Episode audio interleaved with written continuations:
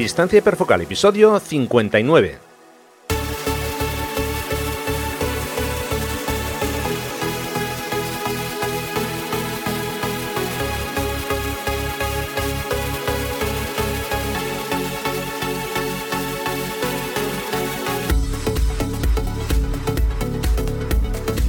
Hola, ¿qué tal? ¿Cómo estáis? Bienvenidos a un nuevo episodio de Distancia Hiperfocal, el podcast de fotografía de paisaje y viajes. Soy Rafa Irusta, fotógrafo profesional especializado en fotografía de paisaje y un día más está conmigo Sandra Vallaure, fotógrafa, viajera y responsable del podcast Destinos y Faca. Hola Sandra, ¿qué tal? Pues nada, estupendamente, ya sabes que me encanta estar aquí, que siempre es un, ratito de, de descanso y de ocio esto de hablar de fotografía, si me olvido de otras cosas. Bien, pues estresantes. Pues, mira, ya, ya, te pasa algo diferente a mí. Yo me aburro un montón cada vez que vengo aquí a grabar. Digo, ah, otra vez grabar. Se me nota, ¿no? Que me aburro, ¿no? Sí, pues nada, ya sabes, cortas el grifo del podcast y se acabó. en fin, me lo paso bomba, como un niño. bueno, venga, va. Hoy os vamos a dar algunos consejos para aprender fotografía a través de los canales de YouTube. Y vamos a conocer, como no, por supuesto, el trabajo de un nuevo fotógrafo que nos va a traer Sandra un poco más tarde. Pero antes de empezar, quiero comentaros que tenéis disponibles varios talleres para aprender conmigo desde vuestra propia casa, con sesiones individuales a través de Skype, ya sabéis, conectáis conmigo, yo comparto mi, escritorio y así podemos trabajar juntos. Os voy a dejar toda la información en rafairusta.com barra talleres. Repito, rafairusta.com barra talleres.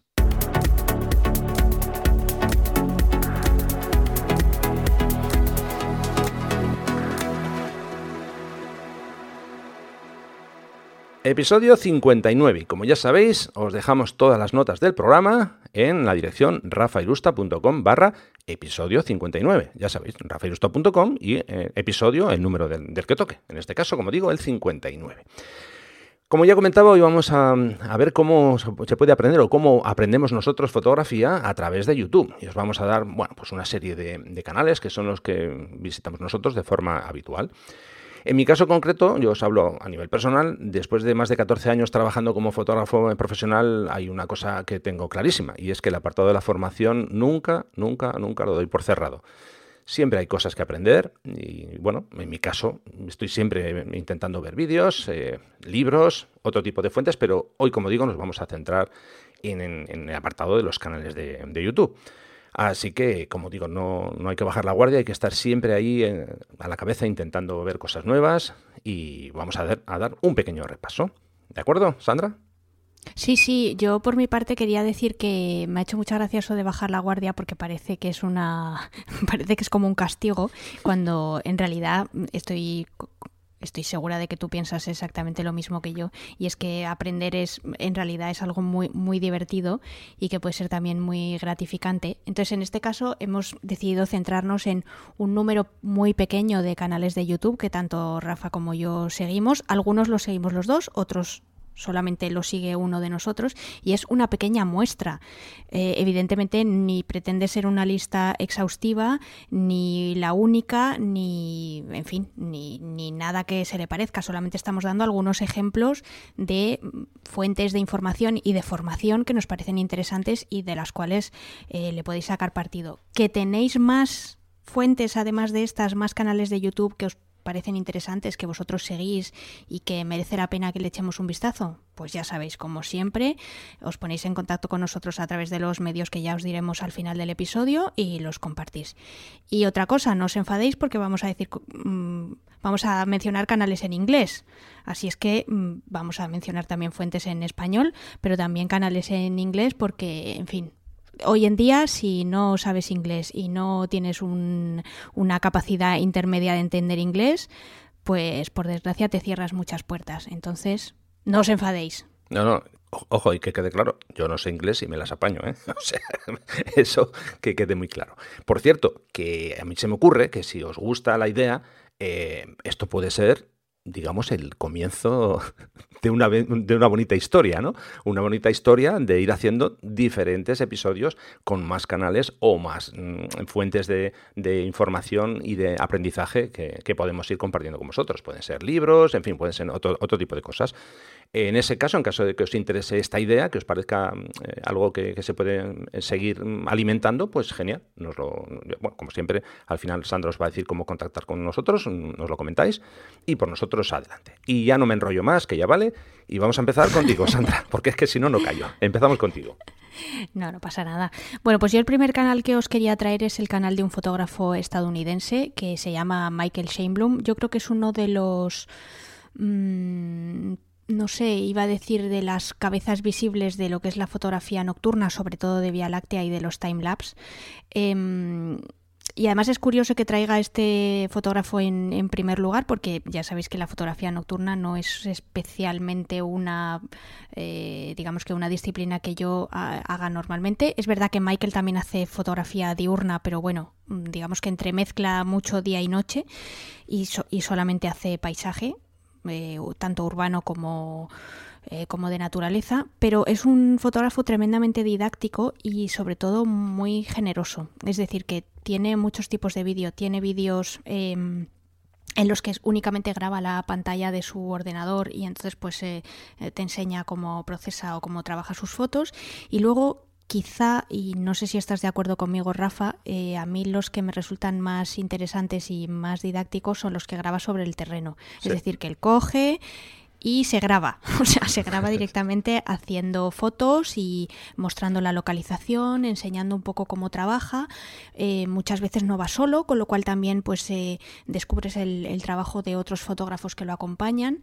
Y, bueno, tiene es un canal muy fresco, no, no, es un canal académico, es un canal muy personal, porque de hecho eh, a Michael, a quien yo tengo la suerte de, conocer personalmente, es una persona tremendamente anárquica, entonces me hubiera extrañado mucho que tuviera un canal académico, eh, pero sí que es un canal muy cercano, es un canal muy personal y donde realmente, eh, ya os digo, yo que lo conozco personalmente, eh, en los vídeos se ve el Michael real, o sea que no es, no es ninguna pose porque esté grabando ni, ni nada. Y es una persona muy, muy pedagógica y, que sabe muchísimo. Es una persona que, que se, ha, eh, pues, que se ha formado eh, realmente eh, de forma autodidacta y que no tiene ningún reparo en compartir todo lo que sabe, con lo cual yo creo que puede ser una fuente de formación muy, muy interesante. No sé qué opina Rafa. Sí, sí, bueno, estoy totalmente de, acuerdo contigo.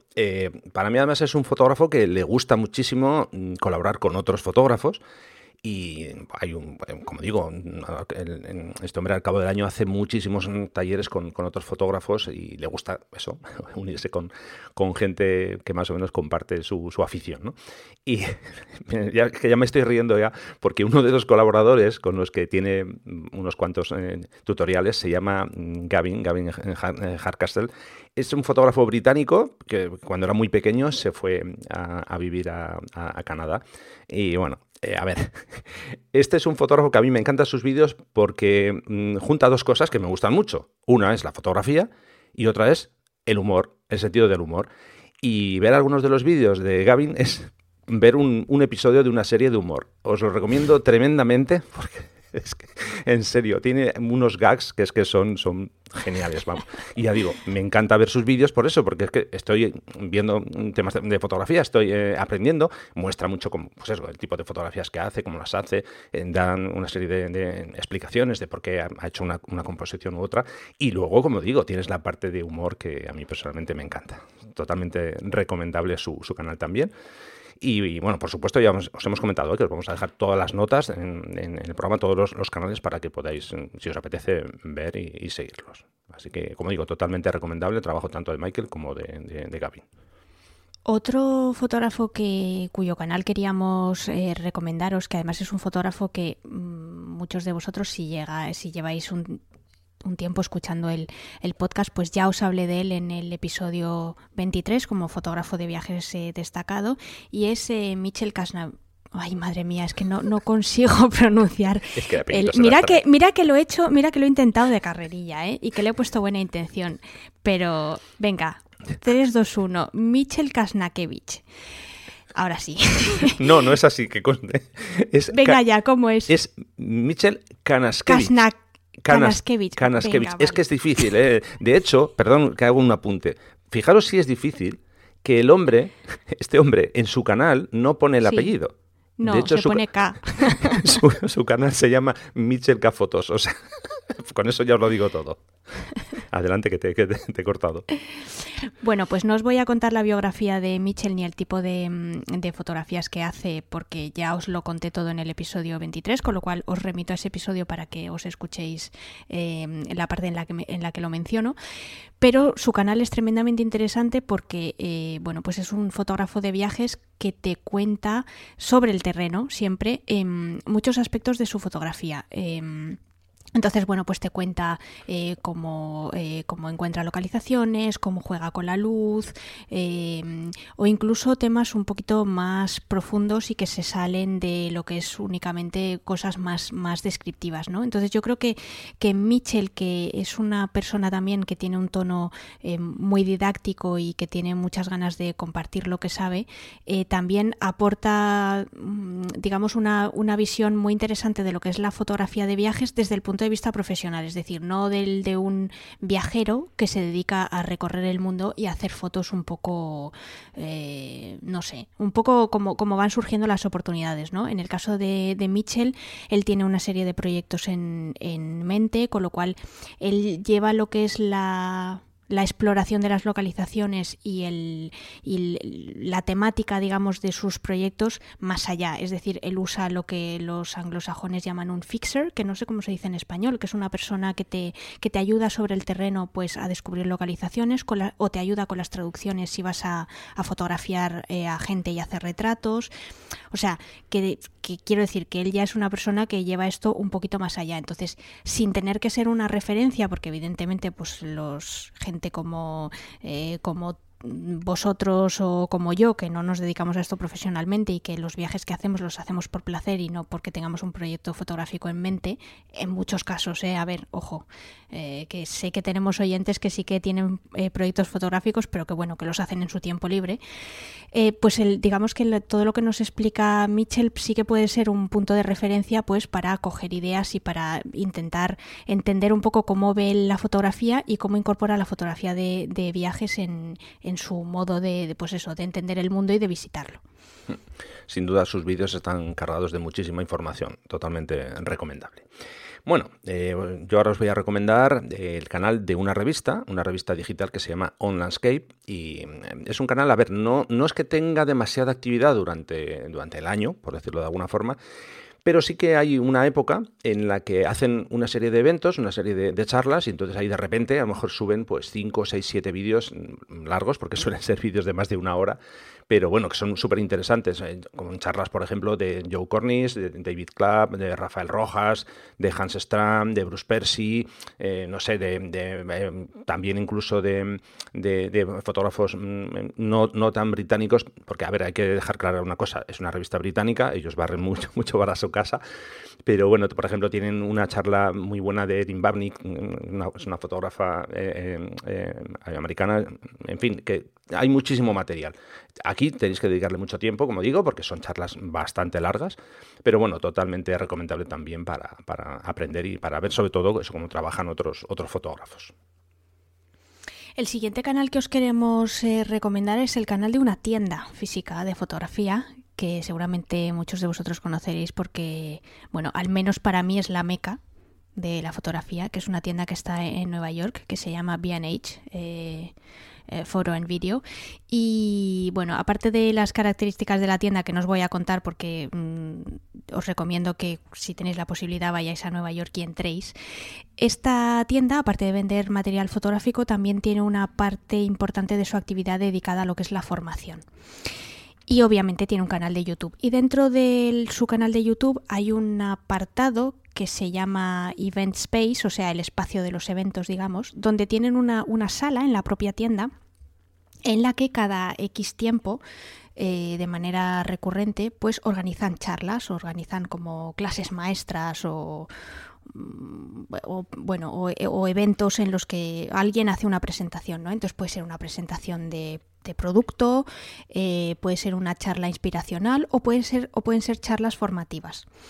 Entonces, bueno, pues ahí os vais a encontrar un, un popurrí de un montón de temáticas y bueno, pues dentro de las charlas formativas em, la verdad es que invitan a gente muy interesante y normalmente gente que tiene bastante tirón en todo tipo de disciplinas fotográficas, con lo cual no tiene por qué ser fotografía de viajes o fotografía de, de paisajes. Yo en concreto pues por ejemplo, charlas que os puedo decir que he visto.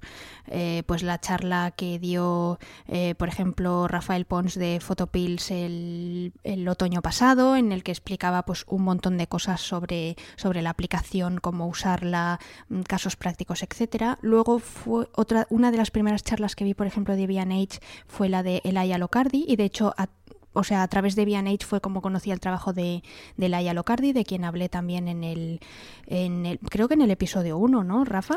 Pues eh, mientras tú sigas hablando, yo te lo voy a buscar porque de memoria no lo recuerdo. Me parece, es que no recuerdo si era el 1 o el 3, me parece que era el 1, eh, que es uno de mis eh, fotógrafos de viaje gurús. O sea que es un, es un canal en el que ya veréis, no es que tenga la calidad técnica tremenda, porque bueno, pues tienen los medios que tienen y la verdad es que la sala es chiquitita y hay veces que, eh, que bueno, que los vídeos no son de super calidad, pero los ponentes sí que son de super calidad y realmente eh, ahí se pueden encontrar pequeñas joyas que, que merece muchísimo la pena ver es verdad que no son vídeos cortos, ¿eh? porque normalmente las ponencias suelen durar una hora, hora y media, con lo cual son vídeos para ver mm, de forma pausada y si no podéis verlo de forma seguida, pues lo, veis a, cachitos y, la verdad es que están, están llenos de, información que yo considero muy valiosa y de gente que, de la que se puede aprender muchísimo y que por un, el espacio de una hora, pues de repente se vuelve una persona muy accesible, pues precisamente a través de, esta charla. Fue en el episodio número 2, porque en el episodio número 1 ah, eh, hablamos de una fotógrafa que no sé si te suena, que se, ah, llama Sandra Vallaure. No sé si te suena de algo. sí, sí, creo que algo. Te suena, ¿no? Sí, sí, sí. Más o menos. Bueno, pues eso, que eso, como bien decías, en este canal, mira, ya solamente conseguir a este canal, es que ya tenéis vídeos para aburriros. Vamos, porque como tú bien has dicho, paisaje, retrato, fotografía de producto, fauna, eh, revelado, gestión de archivos. Eh, que podríamos estar así, vamos un buen rato porque hay muchísimos vídeos. Hay algunos que son, eh, obviamente ya tienen un tiempo, pero en muchos casos da igual que veas un vídeo de, de, no sé, de mm, fotografía de fauna de hace cuatro años. Da exactamente lo mismo. Eso no, no, no pasa el tiempo, no, no, no envejece. Como este podcast. eso es, exactamente. Y, y, como nosotros, no solo el podcast, también nosotros. que somos Benjamin Button. sí, sí, sí. Bueno, pues mira, a raíz de, precisamente además de este, de este canal que tú acabas de comentar, eh, yo conocí el trabajo mm, de, iba a decir fotógrafo, pero no es fotógrafo, es eh, videógrafo, que se llama Steve Giral. Bueno, pues Steve Giral es el CEO y el fundador de una empresa eh, y ahora de un proyecto que está haciendo nuevo, es una empresa que hace básicamente vídeo comercial, generalmente es vídeo de producto, que hasta ahí dices, bueno, pues vale, pues un señor que hace vídeo comercial de productos, sí, sí, sí. Pero, aquí viene el pero y lo interesante, hace vídeos comerciales de producto utilizando robots. Wow. Y es una auténtica pasada. Os lo recomiendo totalmente. De hecho, os recomiendo que sigáis en su canal. Eh, como digo, está con un nuevo mm, proyecto que se llama The Garage Learning y bueno, aparte de eso tiene su perfil en, Instagram donde pone eh, lo más, para mí lo más interesante, aparte de ver los vídeos cómo están finalizados, cómo ha hecho esos vídeos. Generalmente suele hacer una especie de pantalla partida, en una parte tienes el resultado final y en la otra parte tienes cómo es la parte de, lo que está detrás de la cámara, ¿no? Y realmente es alucinante, porque es que, vamos, a ver, alguien puede, puede pensar, bueno, pues haces una cosa con robot, lo hace el robot, ya, ya, pero es que el robot no es tan inteligente como para él pensar la escena. Este, este hombre tiene que pensar la escena, programar ese robot para que haga los pasos que, que, que tienen que hacer para conseguir el resultado final. Insisto, es una auténtica pasada. Recomendable 100%. No es, ya sé que no es fotografía de paisaje, pero vamos, es fotografía súper curiosa, por lo menos para, para mi gusto. Ya digo, ¿eh? totalmente. Yo, me lo apunto, porque yo no había escuchado nunca hablar de, de Steve y me parece apasionante lo que cuentas, vamos, lo que no sé es ya de dónde voy a sacar el tiempo para ver tanto vídeo y tanto canal, pero creo que voy a empezar a dejar de dormir. Ahí, ahí. Pero, no, no, pero me parece súper interesante, vamos, que en cuanto dejemos de grabar mm, voy a ir corriendo a, la página y me voy a suscribir. Bueno, estamos hablando de alguien que está trabajando con marcas punteras a, nivel internacional, ¿eh? está haciendo trabajos para... Ya, pero que me parece alucinante que lo comparta, porque lo podría hacer, ¿vale? En su día a día, pero, joder, que es que encima se tome la molestia de ¿sabes? De, hacer este, estos vídeos y de ponerlos en su canal. Sí, de hecho, a ver. espectacular. Claro, su, su eh, proyecto nuevo de Garage Learning mm, realmente es un, proyecto que, está lanzando para compartir esto con la gente, para que tú puedas eh, aprender. Lógicamente hay, mm, hay, que pagar un precio, todavía de hecho, mm, eh, fijaos si es nuevo en todo este, este nuevo asunto, porque están planteando exactamente cuál va a ser el, el, precio que, que va a cobrar, en fin. Pero bueno, ya de entrada lo que, lo que, lo que quiere hacer es compartir el set básico mínimo que vamos a, tener que utilizar para empezar con este tipo de, trabajos. ¿no? La verdad que, vamos, es una persona genial. Yo no hace mucho que, he llegado a su canal, pero vamos, increíble las cosas que, que, comparte y bueno, cómo lo comparte y sobre todo los resultados son una auténtica pasada. Recomendable 100%. Eh, nada, eh, sí que es tú. Venga, el siguiente canal que os quiero recomendar, o más bien una, una sección dentro del, del, canal, es el canal de, de Fotolari, de Iker Morán y de, y de Álvaro Méndez, que bueno, son, son unos cracks, la verdad, son una, una gente que sabe muchísimo de, de fotografía y que además tienen un sentido del humor muy ácido, pero que a mí me hace mucha gracia. Y es verdad que es un canal fundamentalmente de, mm, como les gusta decir a ellos, de cacharreo. Es decir, donde eh, analizan cámaras, hacen reseñas muy profundas y luego también tienen un consultorio donde responden dudas que se llama Hola que hace y, y todo eso está muy bien y es muy interesante. Pero a mí realmente la sección que me resulta más interesante, más gratificante y con la que sobre todo aprendo más, es una sección que se llama Un café con. Y en Un café con, eh, Iker lo que hace es entrevistar a fotógrafos mm, con mucha solera, gente que lleva muchos años haciendo fotografía, diversos tipos de fotografía, pues ha entrevistado a David Erob, a eh, Walter Estrada, a Rodrigo Rivas, a eh, Tino Soriano, en fin, os podría decir muchos, muchos nombres porque la verdad es que mm, la lista de, de vídeos de la serie Un café con cada día va creciendo. Y mm, son entrevistas bastante largas, los vídeos eh, suelen durar una hora o más, con lo cual también una vez más son vídeos para verlos con, con calma y con pausa. Y bueno, pues yo sinceramente, ¿qué, os queréis, qué queréis que os diga? O sea, es eh, el tipo de, de, podcast que, con, que, que, o sea, perdón, el tipo de contenido que yo hacía con el podcast de, de Destino Sifaca, pero en vídeo. Y a mí me resulta tremendamente interesante y, ya os digo es que se, se, puede aprender muchísimo de pues eso de, gente como pues eh, un, un, fotoperiodista o un periodista eh, de, de, fotografía de viajes como puede ser eso Walter Estrada o bueno en fin de un montón de, perfiles muy, muy diferentes. genial. Bueno, pues vamos a seguir compartiendo contenidos y ahora os voy a hablar de un, fotógrafo, para mí es uno de, mis fotógrafos preferidos ya desde hace mucho tiempo, que se llama Ian Plan. Bueno, Ian Plan eh, ya hace años ya tiene un, proyecto que se llama eh, Outdoor Photography Guide y en este, en este proyecto es un gran portal donde, bueno, él comparte trabajo no solamente suyo, sino trabajo de otros fotógrafos, ¿no? Eh, ahí están disponibles, ya digo, vídeos de, otros fotógrafos. Si entráis en la web vais a, bueno, a, poder conseguir cursos de, diferentes fotógrafos. Ya digo, es un, vamos a decir, una especie de portal más, más comunitario. Pero él hace poco empezó con un, proyecto mucho más personal que se llama Saddle Monkeys, bueno, concretamente se llama Saddle Monkeys TV, y bueno, pues lo que hace es eh, em, viajar, ir a diferentes localizaciones. Generalmente suelo, suele ir solo o con algún amigo, porque hay una, un par de fotógrafos colaboradores que suelen ir con él. Y bueno, el contenido va desde entrevistas que hace a otros compañeros a incluso, no sé, por ejemplo, pues eh, estuvo de viaje fotografiando el último eh, eclipse, que no recuerdo mm, si fue eh, en Chile o en Argentina donde estuvo él, ahora de, memoria no, no, lo recuerdo.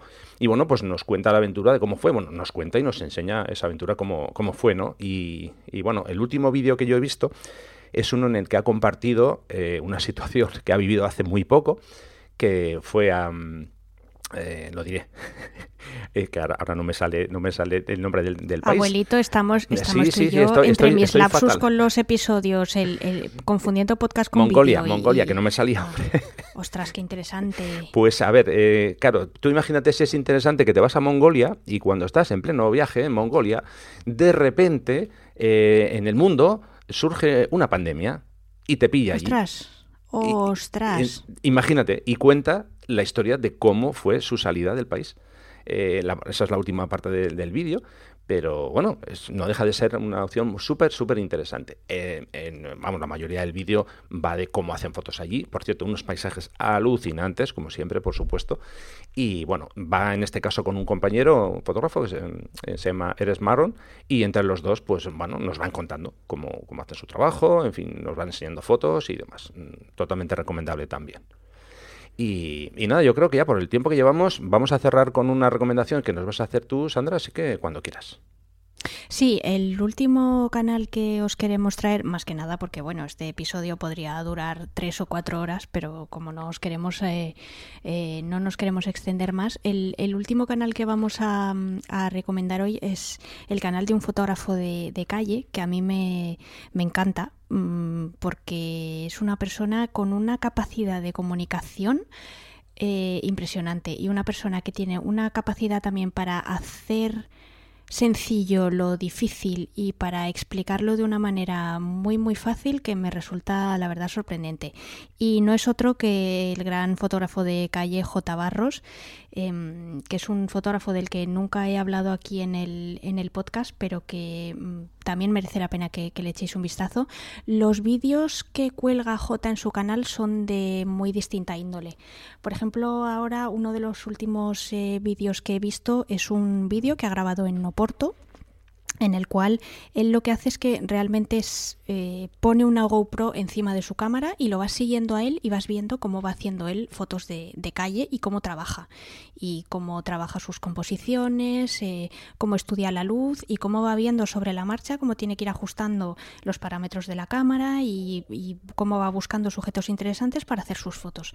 Entonces, bueno, al final es un vídeo en primera persona donde tú realmente casi casi te da la impresión de que estás, de que estás con él haciendo un taller y haciendo, y haciendo fotos. Luego tiene otros muchos tipos de, de vídeos pues en los que mm, te habla de la cámara que él usa, por ejemplo, o te enseña eh, pues cómo revela alguna de, sus fotos, eh, también te enseña mm, trucos de composición, o te, en fin, es un, es un canal muy muy variado donde la verdad es que eh, puedes sacarle puedes sacarle mucho partido y, además es verdad que aunque está centrado en una disciplina muy concreta como es la fotografía de calle, yo creo que al final tiene muchas cosas que nos pueden servir pues para la fotografía de paisaje o para otro tipo de, fotografía que, estemos hablando. Y ya os digo, yo es un canal que llevo siguiendo desde hace muchísimo tiempo, yo llevo siguiendo el trabajo de J desde hace por lo menos cinco años y, y ya os digo, yo creo que es un canal donde hay mucha calidad, no mucha cantidad, pero sí mucha calidad.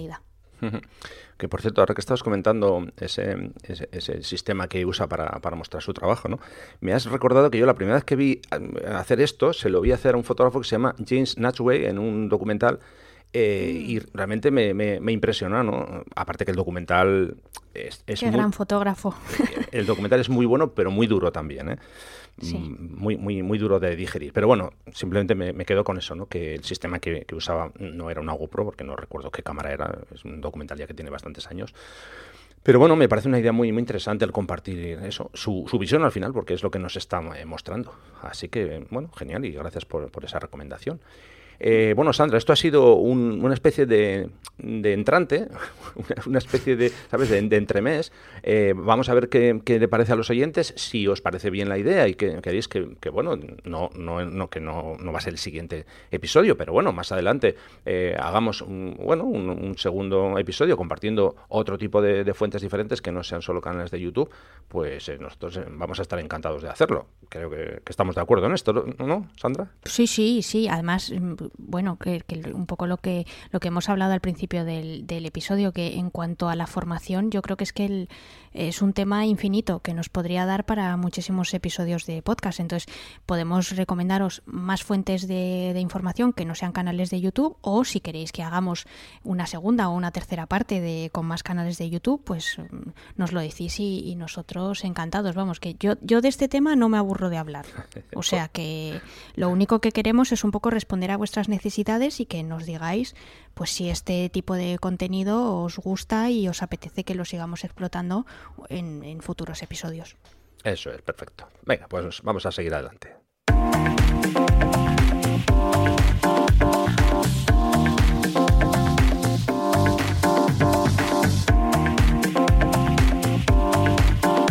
En Distancia Hiperfocal hablamos de viajes con Sandra Vallaure. Bueno, Sandra, pues venga, vamos con el fotógrafo de hoy, cuando quieras. Venga, antes lo he pasado fatal con Mitchell. ahora, ahora no, ahora no, porque este lo voy a pronunciar fenomenal. Claro que sí. Adelante. Además es un fotógrafo francés, con lo cual no voy a tener ningún, ningún problema. Bueno, pues hoy os traigo el trabajo de un fotógrafo relativamente joven que se llama eh, Thomas Jorion. Y bueno, pues como habréis visto o como habréis escuchado, es, es francés, vive en, en, París y mm, realmente es un fotógrafo que he descubierto hace relativamente poco, pero cuyo trabajo me parece fascinante. Mm, no solo por el tipo de fotografía que hace, sino por cómo lo hace y un poco por cómo se ha ido él introduciendo en, en este mundo, ¿no? Entonces, bueno, él realmente todo surge a raíz de que a él le encantan los lugares abandonados. Eh, resulta que él cerca de su casa pues había un castillo abandonado y bueno, pues cuando tiene más o menos como unos 20 o 21 años le regalan una cámara analógica. Y bueno, pues una de las primeras pruebas y uno de los primeros carretes que usa en esa cámara es precisamente en este castillo abandonado. Y a raíz de esto se da cuenta de que no solo le fascina visitar estos lugares eh, por todo lo que representan, ¿no? Pues un poco el, el, romanticismo este de un tiempo perdido, de una, de una antigua gloria que ha dejado de serlo, ¿no? Este, este tipo de, de no sé, de, de, de ambiente así y de atmósfera melancólica. Claro, no es lo mismo estar ahí y vivirlo que fotografiarlo y que luego volver a revivir como es estar en el sitio viendo la fotografía. Y eso es un poco lo que le pasa a Toma y a partir de ese momento, digamos, en el que él empieza a hacer fotos y ve el resultado de esas fotos, mmm, bueno, pues eh, todo tanto es así que él realmente decide abandonar su carrera profesional. Él había estudiado derecho en, en la universidad y decida de dedicarse a tiempo completo y desde o sea, y profesionalmente a, la fotografía de lugares abandonados. Entonces, bueno, eh, esto que os cuento sí es muy fácil, es muy, o sea, en principio suena así como muy bonito, pues voy a mm, fotografiar lugares abandonados, pero hay amigos que no es fácil encontrarlos. Y no solo no es fácil encontrarlos, sino que luego también es una fotografía mmm, que entraña un cierto peligro porque no son sitios fáciles de visitar. Muchas veces hay muchas medidas de seguridad para que no entres, eh, conlleva un peligro de que, en fin, puedas subir por una escalera y la escalera se derrumbe y luego no puedas bajar, que te pueda caer, no sé, un cascote del techo, en fin, es una fotografía, digamos, que mm, peligrosa. Eh, pero bueno, eh, es algo que a él le apasiona y como él dice, pues eh, al final mm, lo que pretende es que sus fotos y cito literal, cito textualmente, no sean un instante de tiempo, sino un instante en el tiempo.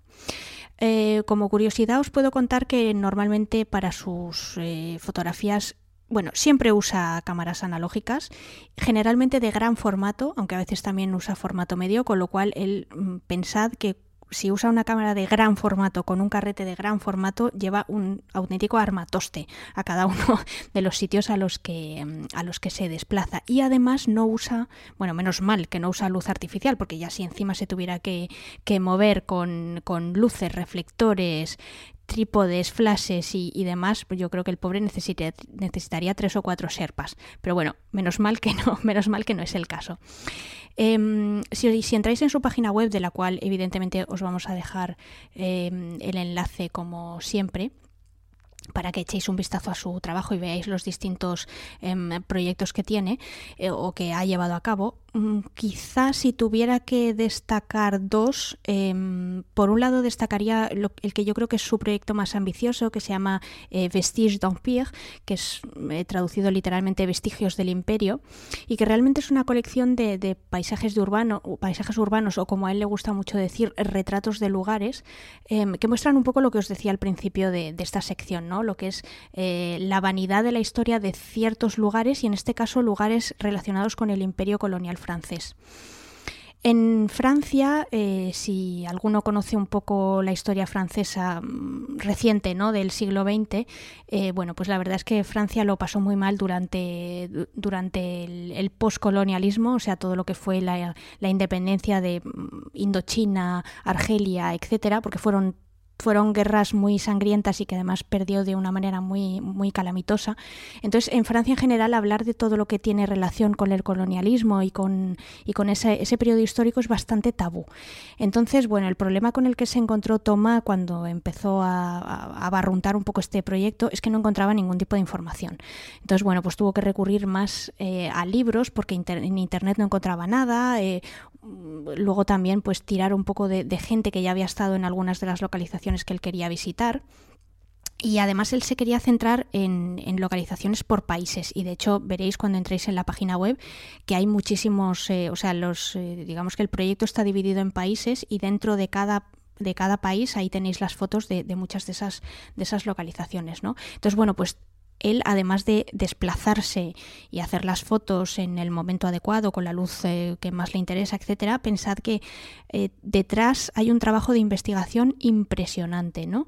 Em, que además tuvo que utilizar incluso en algunos casos pues vistas de satélite para saber eh, cómo, pues, cómo llegar a la localización o cómo acceder, porque ya os digo que muchas veces pues, no son lugares abiertos al público, con lo cual, bueno, pues él digamos que tenía unas ciertas limitaciones y además pensando también que, tenía unas que él mismo se había puesto unas ciertas restricciones, ¿no? Es decir, que su criterio de selección se limitaba a aquellos edificios que estuvieran en un mismo país y que además se hubieran construido en una fecha durante la cual Francia tenía en ese momento y en ese país influencia política y militar o que ese país directamente fuera una colonia francesa, ¿no?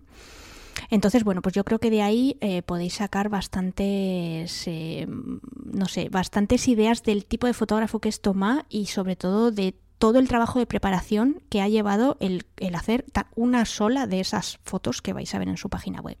Y luego también hay otro proyecto que, quería destacar eh, que se llama Veduta, que es una palabra italiana que significa vista, y em, lo quería destacar porque es su proyecto más largo en el tiempo. Es un proyecto que empezó en 2009 y que todavía sigue vigente. Em, este proyecto empezó siendo un capítulo de un libro que publicó que se llama Silencio y bueno, pues realmente al final ha terminado convirtiéndose en, bueno, pues en un, en un, proyecto en sí mismo, una especie de spin-off, ¿no? Como, como decimos los, los, que nos gustan las series em, televisivas. En este caso, eh, Veduta se centra en, eh, en en palacios o, residencias lujosas, normalmente del 18 y del, y del 19, localizadas en, el, Italia, tanto en el norte como en el sur, y que evidentemente han sido, han sido abandonadas. ¿no? En este caso sí que es verdad que eh, eh Tomá confiesa que le ha resultado más fácil eh, que en el caso del anterior proyecto que os mencionaba encontrar las organizaciones porque bueno pues internet afortunadamente eh, le, ha, le, ha, aportado más información pero bueno a veces eh, el acceso a estos lugares em, ha sido bastante complicado y le ha llevado bueno, pues no pocos peligros y, y, riesgos, ¿no? Como le he leído en algunas de, en algunas de las entrevistas que me, que me he leído para, para preparar esta, esta sección. Entonces, bueno, es muy interesante también ver em, el contrapunto entre estos lugares tremendamente pomposos, barrocos, em, lujosos y, bueno, y destinados a un, a un uso muy concreto y, muy particular y el, digamos, el contraste que, ofrecen frente a los edificios que os decía anteriormente de, la época colonial francesa, que son edificios pues eh, mucho más primarios, más funcionales y, que tienen un estilo arquitectónico completamente diferente. ¿no? Entonces, el punto en común que tienen todos ellos es que están abandonados, Em, y que bueno pues que el estado de deterioro eh, es muy varía mucho de unos a otros pero es muy curioso ver que al final todos tienen características eh, características en común. Y, bueno pues eh, ya veréis que a través del uso que hace de la luz y de los colores y también las, perspectivas em, que, él, que él toma de estos edificios al final, bueno, ya me diréis qué os parece a vosotros, pero a mí me resulta muy curioso que son imágenes que no me transmiten ningún tipo de tristeza, más bien al revés. Em, me parecen fotos alegres y que intentan em, destacar lo mejor que ha tenido ese lugar en, épocas pasadas y los resquicios que aún le quedan de, pues bueno, pues de ese, de ese momento álgido que vivieron en un momento de su vida y que bueno, que es verdad que es un tiempo pasado, pero que que no siempre de los tiempos pasados fueron mejores, ¿no? Y, por hacer una analogía así un poco, un poco absurda, pero que quizá os puede servir de ayuda, es un poco como fotografiar a gente mayor, gente que tú ves que, bueno, pues que ha pasado el tiempo, que tiene muchas arrugas, que se, se ven que se ve que han llevado una vida em, difícil, pero que a pesar de todo ahí están y ahí están para contar pues todo lo que han vivido y todo lo que ha pasado eh, pues a través de ellos, ¿no? Veo que es una forma excelente de mostrar la decadencia de manera positiva. Porque es como dices tú, no viendo mientras tú mm. estabas eh, comentando, estaba viendo las fotos y realmente me está, me está encantando. El, el último eh, proyecto que has comentado, de eh, Beduta, vamos, tiene unas fotos geniales. Y estaba viendo, uno, ha habido una foto de, de uno de los proyectos que tiene, que es la Catedral del Sagrado Corazón, que es impresionante, con una bóveda mm, que va hacia arriba, está entrando la luz por la parte superior. Vamos, me, tiene esta foto aquí, eh, la tengo abierta desde hace un rato porque es que no la paro de, mirar. En fin, bueno, así que muchas gracias por, por traernos eh, aquí este fotógrafo porque me viene genial. Vamos, que me voy a repasar la web de arriba abajo. Muchísimas bueno, gracias. pues nada, no, no, gracias a, sobre todo gracias a él por compartirlo con nosotros. ahí, ahí, genial.